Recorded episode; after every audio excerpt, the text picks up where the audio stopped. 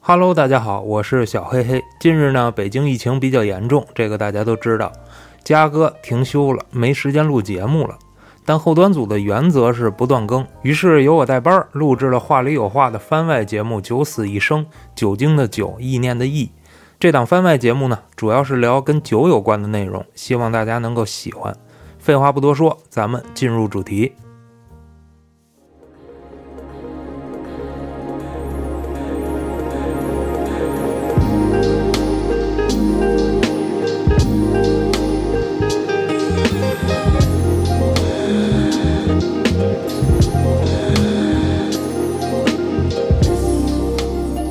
欢迎大家收听由后端组为您带来的《九死一生》。喜欢听哥几个聊天的，可以在微信公众号中搜索“后端组”，里边有小编的联系方式，小编会拉您进我们的微信群，与我们聊天互动。我是主播小黑黑，今天呢，我请来了我三位浸淫酒圈多年的，这叫什么？啊，这这连哥们儿都不算了是吗？ 还得琢磨啊，咱哦，咱们是什么关系？啊，多年的兄弟啊，咱们一一介绍一下吧。大家好，我是大飞。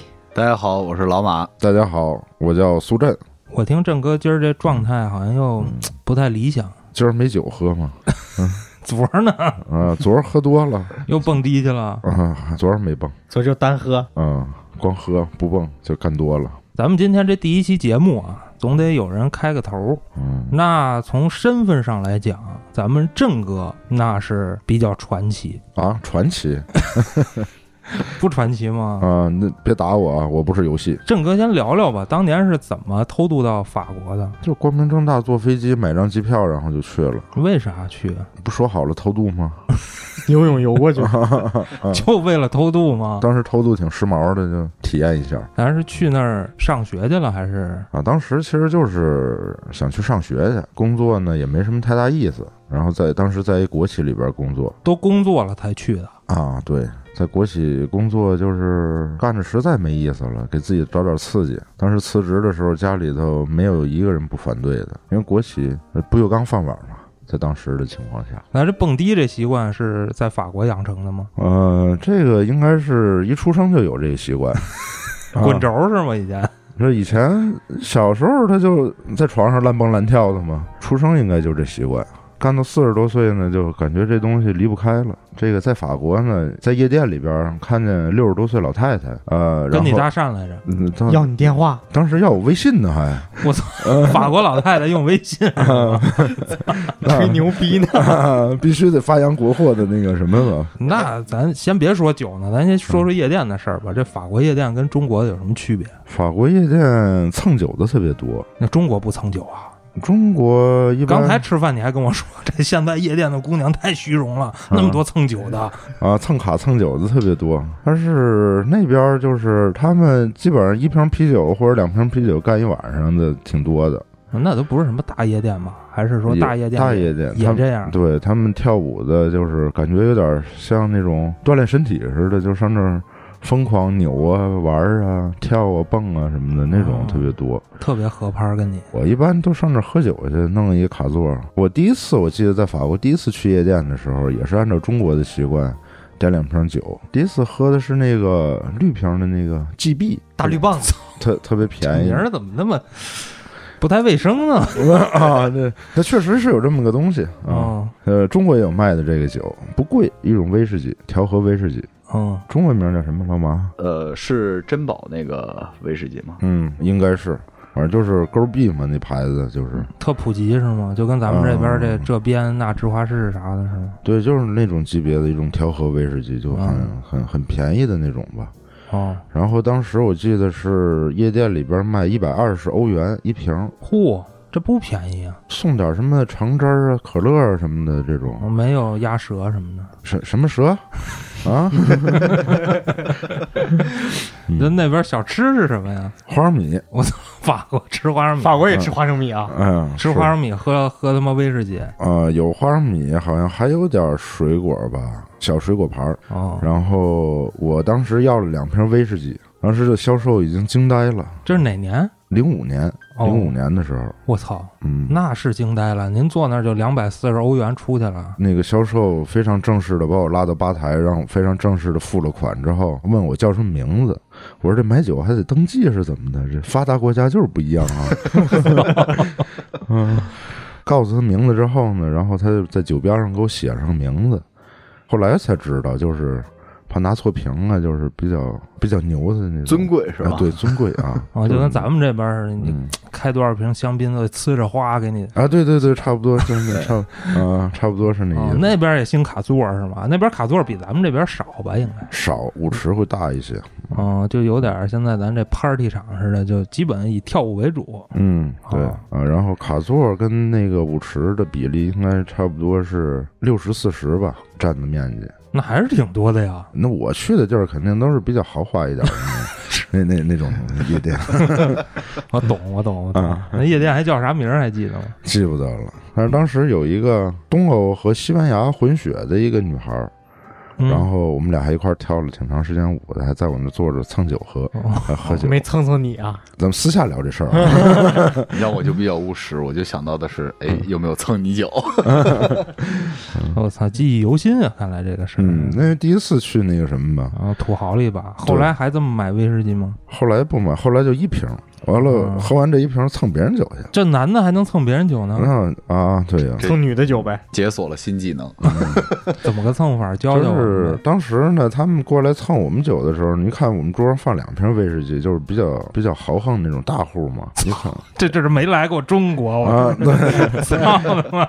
威士忌给你落成山了。嗯，因为他们那边就还是基本上就是两瓶啤酒干一晚上，就是那种外国式喝法。太他妈省酒了也，对，太省酒。我们那儿坐在那儿就上来干两瓶那个威士忌，还是挺挺那个挺土豪的。经常有人过来搭讪，啊，你是日本人还是中国人？嗯，然后说中国的啊，我非常喜欢中国，叨叨叨叨说一堆那你下回试试，我说我是日本的，他是不是也说我非常喜欢啊日，本？对，那一定 的，他想蹭酒，他必须要来点彩虹屁才成啊。哦，当时呢，就是聊天儿，他们也都挺那什么的，必须很友善才能蹭着酒。然后啊，我非常喜欢中国，啊然后能不能喝杯酒啊？就类似于这种话，一晚上在耳边儿延绵不断。这太烦了，后来去夜店的时候就比较老炮儿，就比较老手了。也是两瓶啤酒了。嗯，不是喜欢喝威士忌吧？在在夜店喝威士忌还挺舒服的，挺有感觉的。喝不完能存吗？能存能存。当时零几年那时候，我记得国内的夜店，那时候工体那边好像差不多是四百块钱套餐，好像是三百八十八嗯。芝华士，对，差不多。芝华士啊，还有那个杰杰克杰克丹丹尼杰克丹尼，对，啊嗯，我记得当时那个 Vix 上面还挂着一大牌子，巨大的一个芝华士的一个牌子大广告。法国那夜店门口是也是那个特别彪悍那个保安穿着西服跟门口啊，对对，一个一个往里扒拉是吗？不扒 拉，嗯，就往里提楞。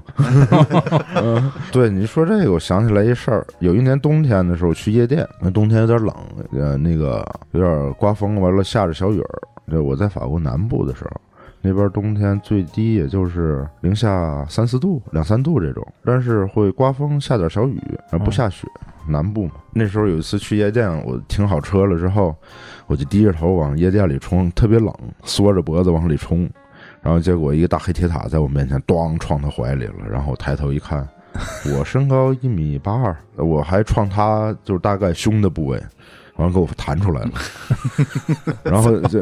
然后结果我定眼一看，哎，我定睛一看啊， 然后结果这哥们儿这个宽度是我乘以二，然后高度比我高一头，大概得有一米九两米这样，一米九多大老黑，啊，一老黑，哦法国那边黑人多，嗯，黑人还多点儿，然后 呢？然后老黑就伸着胳膊就给我在一臂之外问我话，你干什么？我说进去喝酒，蹦迪，嗯， 然后他就说请，嗯我以为他说不让你进呢。这是一我大觉得反他转多余站那儿了。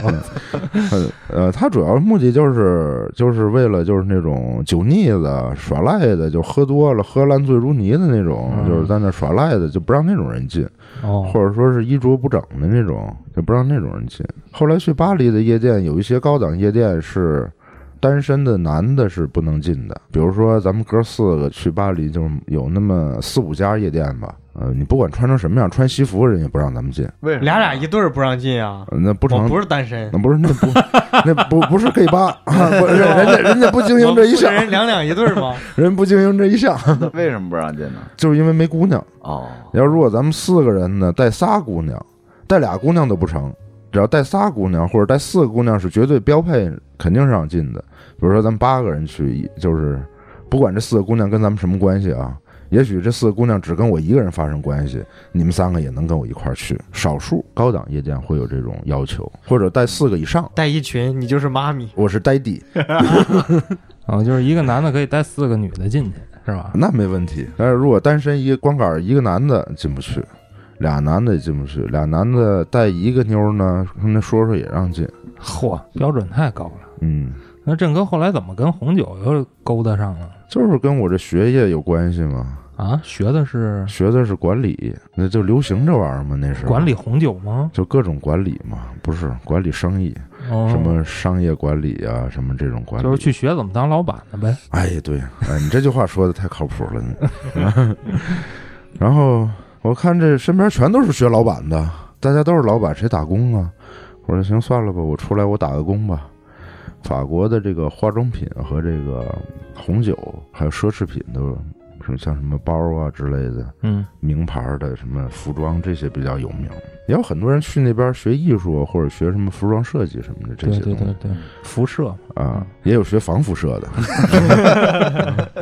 嗯后来想，这都学管理，这谁管理谁呀？然后我就就学个土特产吧，然后就就挑了一个红酒这是学的吗？啊，对，学的啊哦，有专门的红酒学校，老板这个专业毕了业，然后去专门的红酒学校，嗯，从酿开始学吗？啊，没有红酒，它分几个方向，嗯有酿造的，就是按部就班一学就学两年起吧，然后有学什么侍酒师，还有学嗯品品酒、酒师品酒师、侍酒师呢，他们那边侍酒师就比较专业，出来呢基本上都是在高端的，比如说米其林评级的餐厅，嗯，一星、二星、三星什么这种餐厅做那种侍酒师，有专门的这种职业，他们不管端盘子，也不管那什么，他只管那个跟你开酒开酒啊，介绍酒。可能在这个中国的这个很多餐厅或者说大家的认知里边呢，侍酒师可能等同于服务员儿，哦，但但在国外可能就不是这个样子，这是他们一个固定的一种职业，就是向客人去介绍这个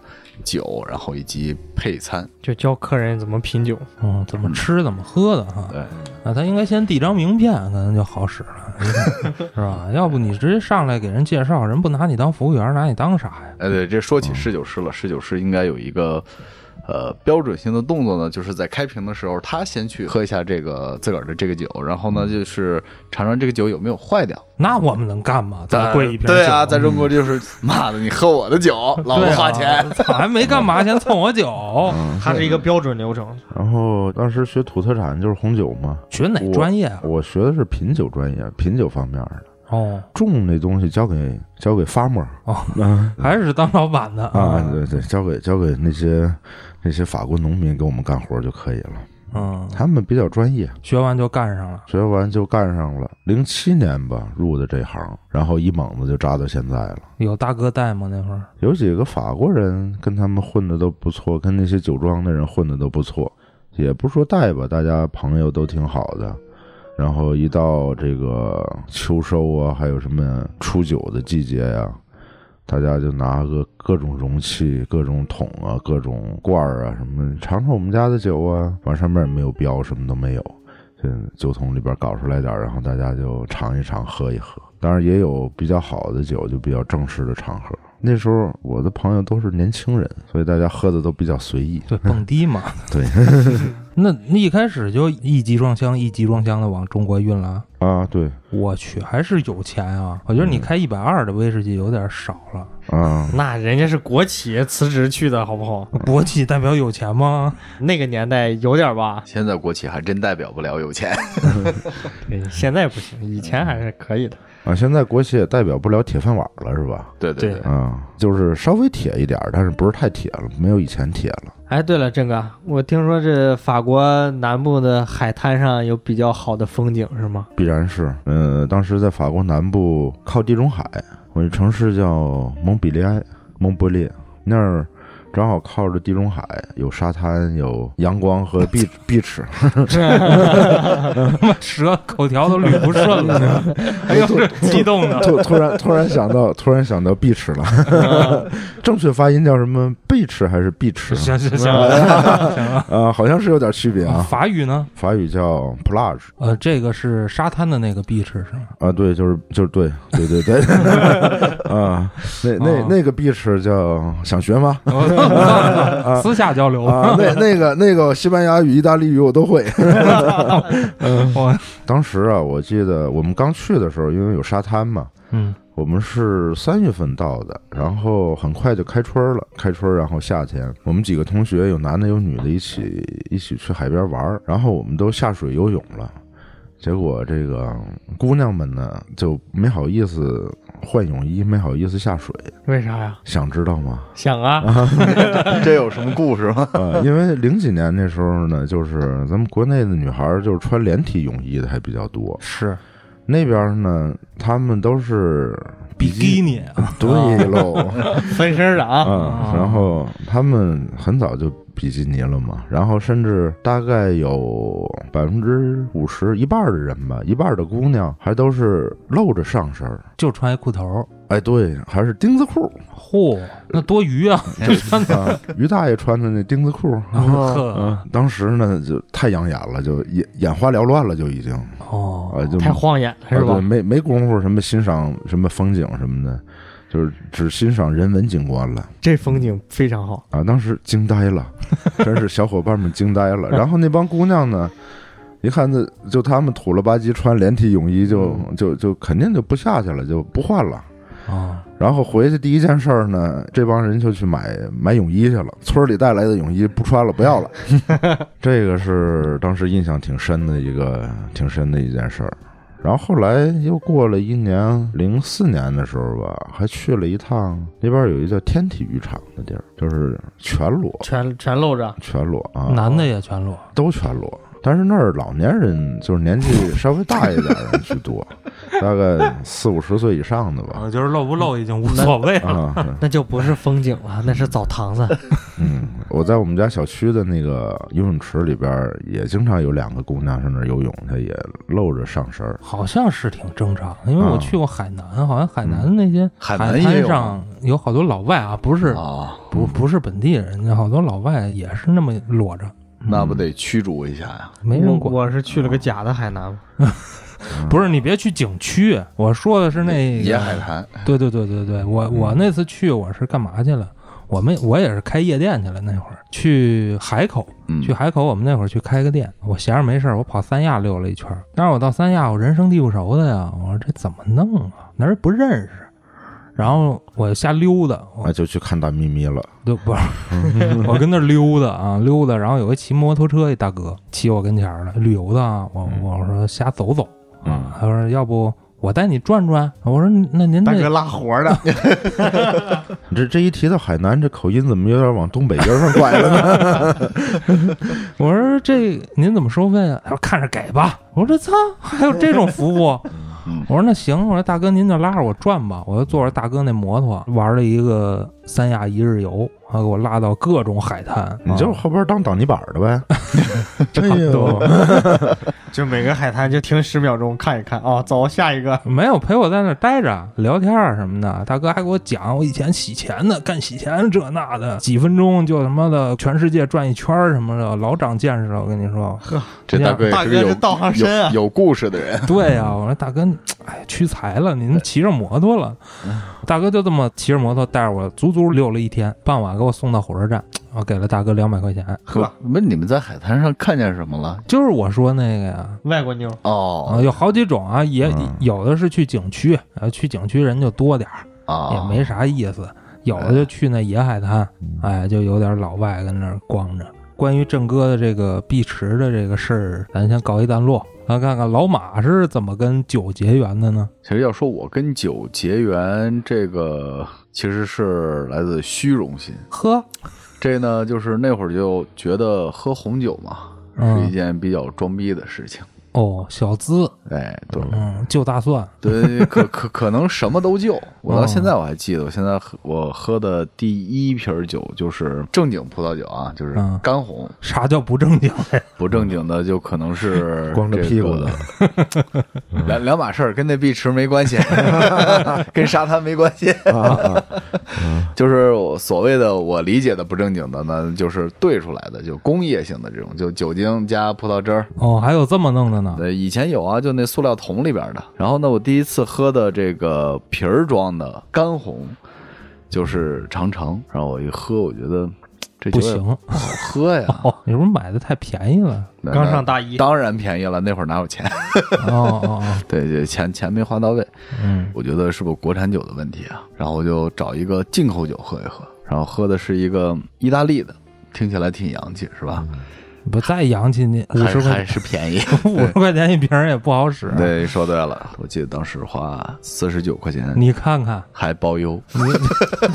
哟， 话说回来，现在这个几十块钱包邮的这种红酒很多呀。呃，是多，可能就是在基础的喝葡萄酒的方法里边，不都往里兑雪碧嘛？改善啊口感，往里兑雪碧的话，那就传统方法，对传统 方法， 中中国传统方还法，有这么喝的呢？这是妈妈的方法。中国鸡尾酒。我操牛逼，长见识，然后我我装逼啊，我就不爱不爱往里兑雪碧啊，这不应该对呀。实际是不应该兑的，但是口感嘛。嗯然，后后来我就找的这种进口酒，发现也也不是我我喜欢的味道，还然后是价位的问题。不是雪碧的问题，但是 但是在那个时候，我不认为是价位的问你题。应该来一瓶八二年的雪因为碧，因为我已经倾我所有买了一瓶葡萄酒，那后来怎么觉悟的呢？ 然后就觉得嘖这个东西是是我没明白，然后我就毕了业以后呢，我就进入了这个行业里边了。他妈不死心呐！嗯，对，没没喝明白啊，贼贼心不死， 心不死。刚进一个贸易公司里边去喝的时候呢，也都是一些便宜的酒，但说实话，比我当时买的那个意大利要好多了。毕竟当时我是从这个电商上面去买的，应该那会儿是刚有的这个酒类的这种专卖酒的这种电商，他们选酒呢也是肯定是为了赚钱嘛，对，那肯定也不会用很好的酒。那贼心不死的，我就去了贸易公司，然后去喝到了这个公司里边选的酒。那里边选的酒呢，就是喝起来是哎，有点儿让我第一次从葡萄酒里边找到了变化。有点正经了，哎，对，正经了，正经了，就是哎，这个可能是我想要的。哦，摸着门儿了。嗯对对对，然后呢，随后呢，就是喝的越来越多，嗯然后呢，也理清了这些级别，也知道怎么去喝了。从里边呢，就是越喝越贵，越喝口味越丰富。这些感觉像入了坑 了。对对对，就入入坑了。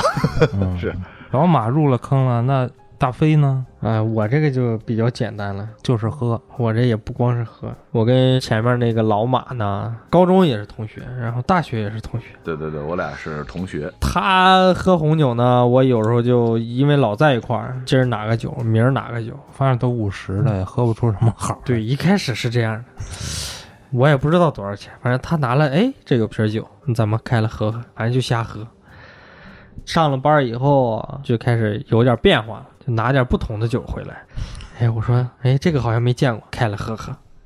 喝着喝着，感觉好像跟以前喝的是有点不一样啊。慢慢慢慢慢慢，这就是入坑了。后边呢，就是通过老马搭上郑哥这条船了。在我们刚认识那时候，觉得，哎呀，郑哥好像有那么点逼格。 现在没了是吧？啊后来发现嘛，哎呀，越不是不是，后来越来越多，越来越多。后来这个逼格就满 了亿了，我听你这话音儿，好像有点像那下水道堵了那意思呢。 差不多。 跟郑哥认识以后呢，郑哥带着喝了点稍微好点的，也没给好酒喝 呀，都是一步一步来，循序渐进。对，循序渐进对。关键那会儿郑哥是给好的了，但是喝不出来。喝不出来。第一次喝名庄酒吧，名庄酒是什么概念？科普一下咱们。指的名庄呢，现在就是那些大牌子吧，就是法国一八五五列级庄这些。现在就专业了，都知道一八五五。对，你看，这都那会儿是专还业是知识听不懂啊。那会儿给什么喝 什 么，那时候给啥喝啥。就是一八五五年法国评的级对分级的这个列级庄。嗯那就是说，这个酒庄得一八五五年之前就有呗。你说这个问题是比较靠谱的，对 啊，应该是应该是这么个逻辑。对哦，那就是后来的都不算数呗。对，就这个评级这个人比较牛，这就是那时候大家应该都知道，叫拿破仑。嚯，对，当时他来主持的定的这个评级，因为他想把法国的这个红酒推向世界。波尔多的，波尔多是主要是是法国波波尔多多左岸的这个分 级。分享一个比较丢人的吧，就是第一次喝名庄，那时候傻小子啥也不懂。老马跟郑哥说：“哎，这个酒好。”那时候啥也不懂，干了，没有，那干了不得让他俩把我啐了哦。啊，肢解了在，我跟你说，冲下水道里的，他俩就把那皮儿开开了，放到桌子上了。当时是没要雪碧， 对，当时懂的了，不需要雪碧了。嗯，哎，然后拿过来往酒杯里吐吐吐吐吐嗯倒了点儿，咔就是尝了一口。哎，一入口这什么玩意儿，色了吧唧嗯啥东西呀、没醒酒。对，嗯就是你看你现在都知道，我那时候就不懂。哦，啊！那我那时候就不懂，嗯我说我还说呢，我说这就好酒，好酒这味儿啊，什么玩意儿？我操，啊合然后着以前也不醒呗。老马拿那几十块钱需要醒 吗？不需要。那科普一下呗，醒酒是什么概念呢？比较简单通俗易懂的呢，就是说这个酒他睡着了，拿他的瓶口跟他喊 一句：“哎，醒醒你！”他就这个醒醒来了，你知道 啊 吗？怎么这个十秒就通醒俗了易懂，是不是？你你这是吵醒，还摇晃摇晃吗？啊，嗯，说点正经的啊，说点正经的嗯。这个醒酒呢，其实就是让这个酒呢跟这个氧气啊接触接触，氧化一下，让它的这个口感呢这方面呢，就是酸度啊，包括这酒体啊，然后单宁啊这些的味道啊，包括这香气啊能出来，大概就是这么个意思啊。哦具体的说太细，具具体黑的老 师也听不懂。具体的可以三千八百八十八， 包课我们教你。一八五五刚才说的太少了，这个嗯一八五五有什么故事吗？郑哥给讲讲。想当初一八五五年的时候，还没有咱们啊，啊， 对，八零后、九零后都赶不上，对啊，这一一八八零后都赶不上。是啊，波尔多那时候是主要出口红酒的这个地区，法国波尔多。然后为什么波尔多比较出名嘛？因为那个大英帝国，那英国人有钱，非常非常多的 money，啊然后喜欢喝红酒。哦，只有从波尔多呢有一条出海口是基隆德河，能通到大西洋，然后从大西洋上走船再往英国运酒。法国其他产区也没有靠河，没有靠海，就运不运不出去，那还是吃了个地理亏。也算是吧。那时候快开世博会了，法国的红酒那时候其实也比较有名。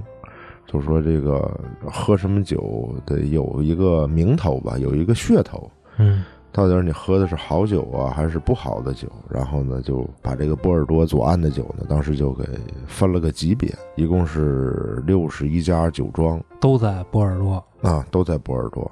然后后续的呢，左岸分级了，右岸呢，后来呢也在分级，其实就是为了让这种消费者让这帮酒友们懂得这个级别通俗易懂一些吧。就是为什么卖的贵呢？一级肯定卖的贵，二级便宜点儿，三级更便宜。那他这个级是凭啥分的呢？从何说起呢？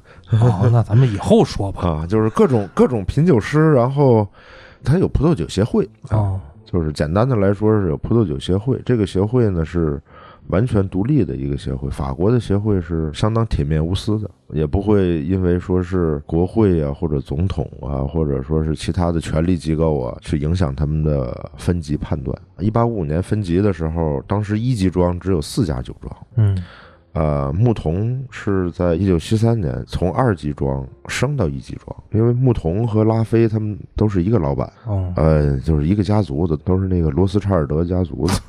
那牛逼。就是他们这么大的权力、这么大的影响力的情况下，还经过这么多年不懈的努力，才升到一级，唯一的一次改变。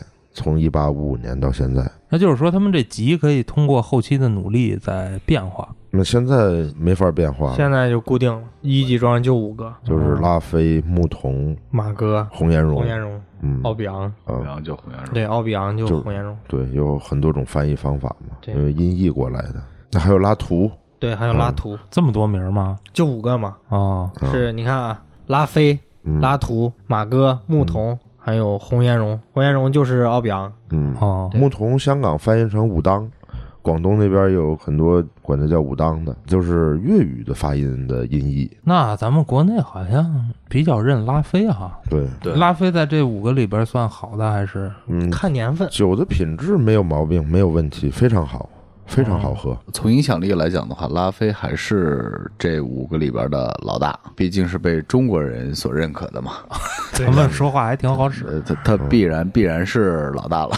嗯，对，咱们都是土豪啊，郑郑哥这样的。啊，现在现在中国人看上什么酒，什么酒就没了，嗯，哦就就成稀缺产品了。对，比如说日本的威士忌啊什么的，对对对，，由于中国的购买力呢，还导致几个倒闭的日威的厂子买活了，又又又活了。中国人生生的把倒闭的日威给买活了。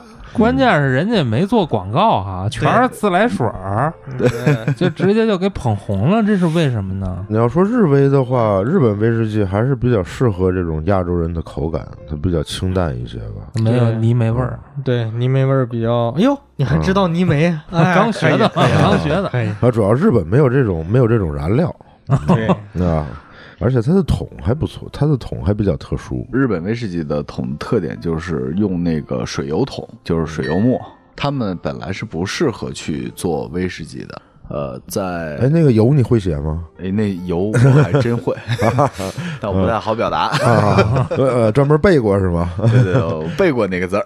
嗯当时是竹鹤正孝从日本去苏格兰去学习酿造威士忌，他原来是就是在应该是在三得利。呃，对，三得利啊，然后后来出来，对，出来出来创办了自己的这个竹鹤的这个酒厂，嗯，因为是这个日本的战争的问题吧，他们就没有去酿酒，然后呢就把这个水油木呢是放在那里了，然后经过就是多年的风吹日晒，后来呢战争停止以后，酒厂重新恢复经营，然后呢就把水油桶就用了，因为它没有不像在欧洲这边会有就是比如说红酒桶，然后一些波特桶，雪莉桶，对，雪莉桶各种各样的这些桶，呃，它那边呢只有这个水油木，只能拼起来用。然后呢，用完以后酿造出来的这个酒呢，经过陈放，它这个酒呢有了一个独特的味道，哦这个被哦西方人称作就是禅的味道。 嚯，嗯， 对，这就有了禅意了，啊，哦它就有故事了。然后好呢，馋，好馋的味对对，道，好馋， 好馋。对，然后呢，就是推广到这个中国这边的以后呢，是被中国的消费者认可，也喝出这禅意了可能故事更吸引人吧。啊！突然一下，日威就变得非常非常的火，然后价格也是像近几年是逐年的飙升，它不是一点一点的往上涨，嗯，对，而且会很多都是刷刷的往上没货， 断货了，就中国人给它买光了。不值，对，如果从性价比来讲的话，就是我个人认为，我还是更倾向于苏格兰的威士忌，性价比更高。那关于威士忌具体是怎么回事，咱回头单找几期咱再聊啊。那这期时间也差不多了，最后咱来一个固定环节吧，就是以后每期咱们都会有这环节，就是推荐一款最近喝过的酒给大家。郑哥来吧，啊，我来，我最近喝过的，那推荐一个初级产品，嗯呃，相对呃入门一点的产品，价格也不贵，然后它口感也比较柔和。这是你从法国南部带回来的吗？